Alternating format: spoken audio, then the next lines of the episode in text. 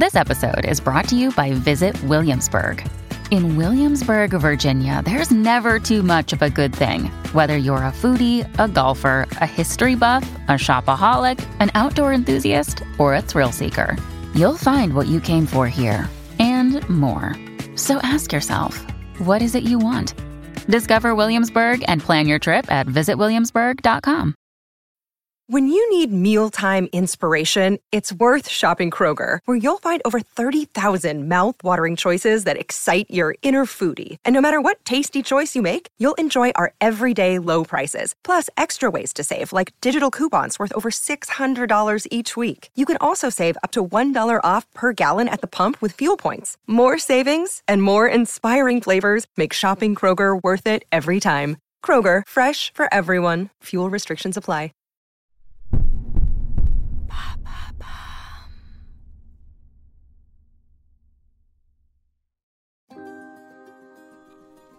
Éric Viennot, avide de réponses, est déterminé à percer les mystères qui entourent Marc Liblin. Son obsession le pousse à fouiller des archives, des documents anciens et à recueillir des indices. Il commence par rassembler des prénoms, des noms et des photos des personnes qui ont accompagné Marc dans son périple. Peu à peu, un tableau se dessine devant lui, décrivant le parcours de Marc. Un jour, grâce à Internet, il découvre un livre qui mentionne l'histoire de Marc. Son excitation monte. Il s'empresse de l'acheter, déterminé à être celui qui percera son mystère. Avec le livre entre ses mains, il tourne frénétiquement les pages à la recherche du récit qui l'intéresse. Et puis soudain, devant lui, les mots lui sautent aux yeux. Eric tombe sur un résumé de cet homme énigmatique. Ses yeux dévorent les pages alors qu'il apprend que Marc a quitté ce monde le 26 mai 1998. L'auteur de l'ouvrage prétend avoir rencontré une femme nommée Mérétuni qui a rempli sept malles entières de notes et de recherches liées à la vie du jeune homme et à l'île. Ces précieuses archives semblent être la clé de voûte pour comprendre ce mystère. Eric se passionne pour les détails de la vie de Marc. Il découvre des anecdotes sur son parcours avec sa famille, perché sur la colline au-dessus du village. Il apprend que Marc, sujet au vertige, marchait agrippé à quatre pattes sur les collines. Cela lui valut le surnom de l'homme araignée. Quelque temps après leur arrivée sur l'île, Mérétuini et Marc vont se marier. Ensemble, ils vont avoir trois enfants. À côté, Marc fait tout pour s'intégrer dans la communauté. Il devient secrétaire à la mairie, puis instituteur des écoles. Malgré tout, son intégration est lente et difficile. Il dérange les locaux avec toutes ces questions sur l'île. Mais au bout de huit ans, l'administration française exige de Marc des preuves de ses diplômes. Incapable de fournir ses documents, il est reclassé en tant qu'instituteur auxiliaire et contraint de rembourser des parties de son salaire. Dorénavant, il peine à subvenir aux besoins de sa famille. Éric réalise que l'histoire de Marc Liblin est bien plus complexe que prévu. Le mystère s'éclaircit, mais le chemin à parcourir reste encore long, semé d'obstacles à surmonter.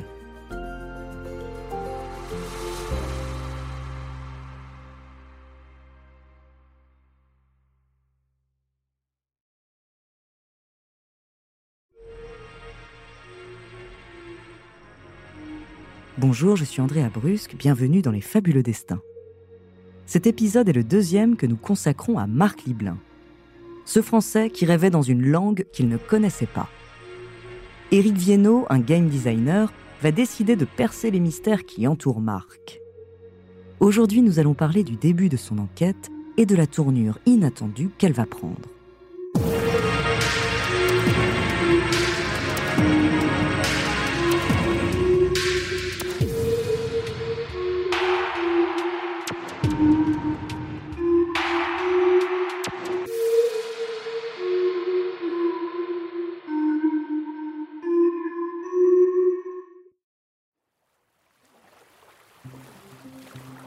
Après en avoir appris un peu plus sur Marc, Eric veut en savoir davantage sur l'île de Rapaïti. Il découvre que c'est l'un des endroits les plus isolés du monde, une minuscule île perdue au milieu de l'océan Pacifique. Pour atteindre Rapa, il n'y a pas d'autres options que de prendre le bateau depuis Tahiti. La traversée dure cinq jours. De plus, le bateau ne dessert l'île qu'une fois tous les deux mois environ. Les touristes sont rares. Pour séjourner sur l'île, il faut obtenir l'accord du Conseil des sages locaux. on ne débarque pas à Rapaïti par hasard. L'isolement de l'île est l'une des raisons pour lesquelles les habitants ont continué à parler leur propre langue pendant longtemps. Cependant, le rapa, du même nom que l'île, n'est parlé que par les plus anciens. Cette langue est en voie d'extinction. C'est pourquoi il n'est pas étonnant que Marc ait mis autant de temps à trouver quelqu'un qui parle la langue de ses rêves. Soudain, Eric réalise quelque chose d'étrange. Il quitte son fauteuil pour prendre un livre qu'il a écrit, inspiré de ses jeux vidéo, Les aventures de l'oncle Ernest. Et là, il réalise que dans son livre d'aventure, la quête du héros se termine à Rapaïti. Eric reste bouche bée. Ce livre, il l'a écrit il y a 20 ans. De plus, il avait choisi cette île car elle correspond à l'île Lincoln dans 20 000 lieues sous les mers de Jules Verne. Pour lui, c'est un signe, il n'y a aucun doute, il y a quelque chose dans cette histoire qu'il doit décoder. Et si quelqu'un peut bien l'aider à trouver des réponses, c'est forcément une personne qui connaît Marc. Déterminé à entrer en contact avec tous les individus portant le nom de famille Liblin, il se lance dans une exploration sur les réseaux sociaux. Malgré de nombreuses réponses négatives, sa persévérance finit par porter ses fruits. Un jour, alors qu'il poursuit ses recherches en ligne, Eric parvient à entrer en contact avec une certaine Marie Liblin. Il apprend qu'elle est la fille d'un cousin éloigné de Marc. Marie a entendu parler de ce cousin atypique, bien qu'elle ne connaisse que quelques bribes de sa vie. La jeune femme accepte immédiatement d'aider Eric à percer le secret de cette histoire.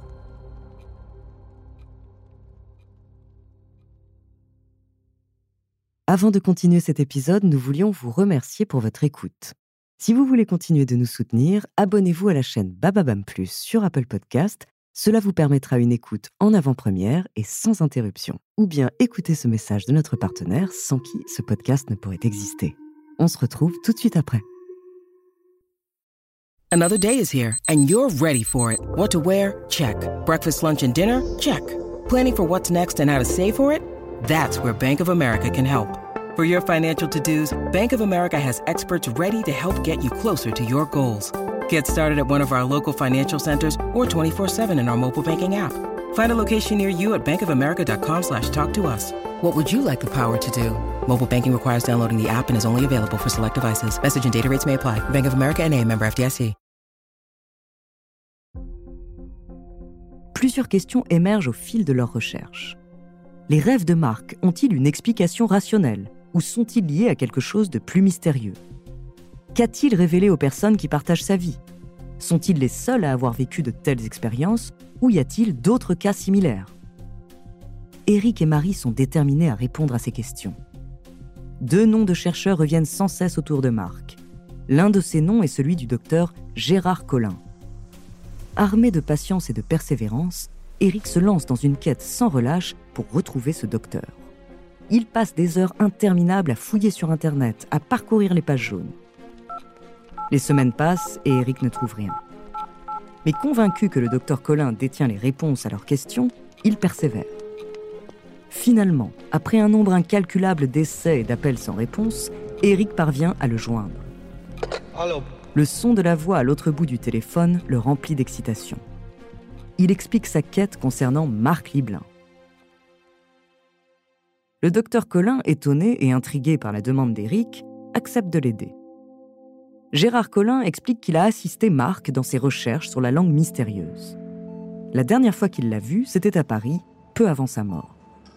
Marc souffrait d'un cancer de l'intestin et avait été rapatrié en urgence pour être hospitalisé.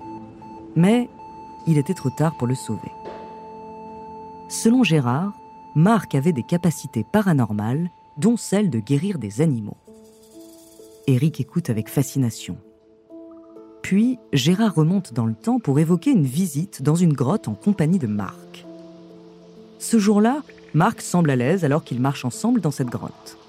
Le jeune homme guide le scientifique, malgré lui, vers des recoins cachés de celle-ci. Puis, il se met à lui raconter l'histoire de la grotte et des scènes passées qui s'y sont déroulées. Alors qu'ils arrivent à des endroits spécifiques, le chercheur se fait une réflexion. Ces lieux ne sont connus que de quelques initiés et Marc ne peut pas avoir ces détails au moment de sa visite. L'histoire prend alors une dimension surnaturelle et un tourbillon de mystère menace d'emporter Eric loin des limites de la réalité.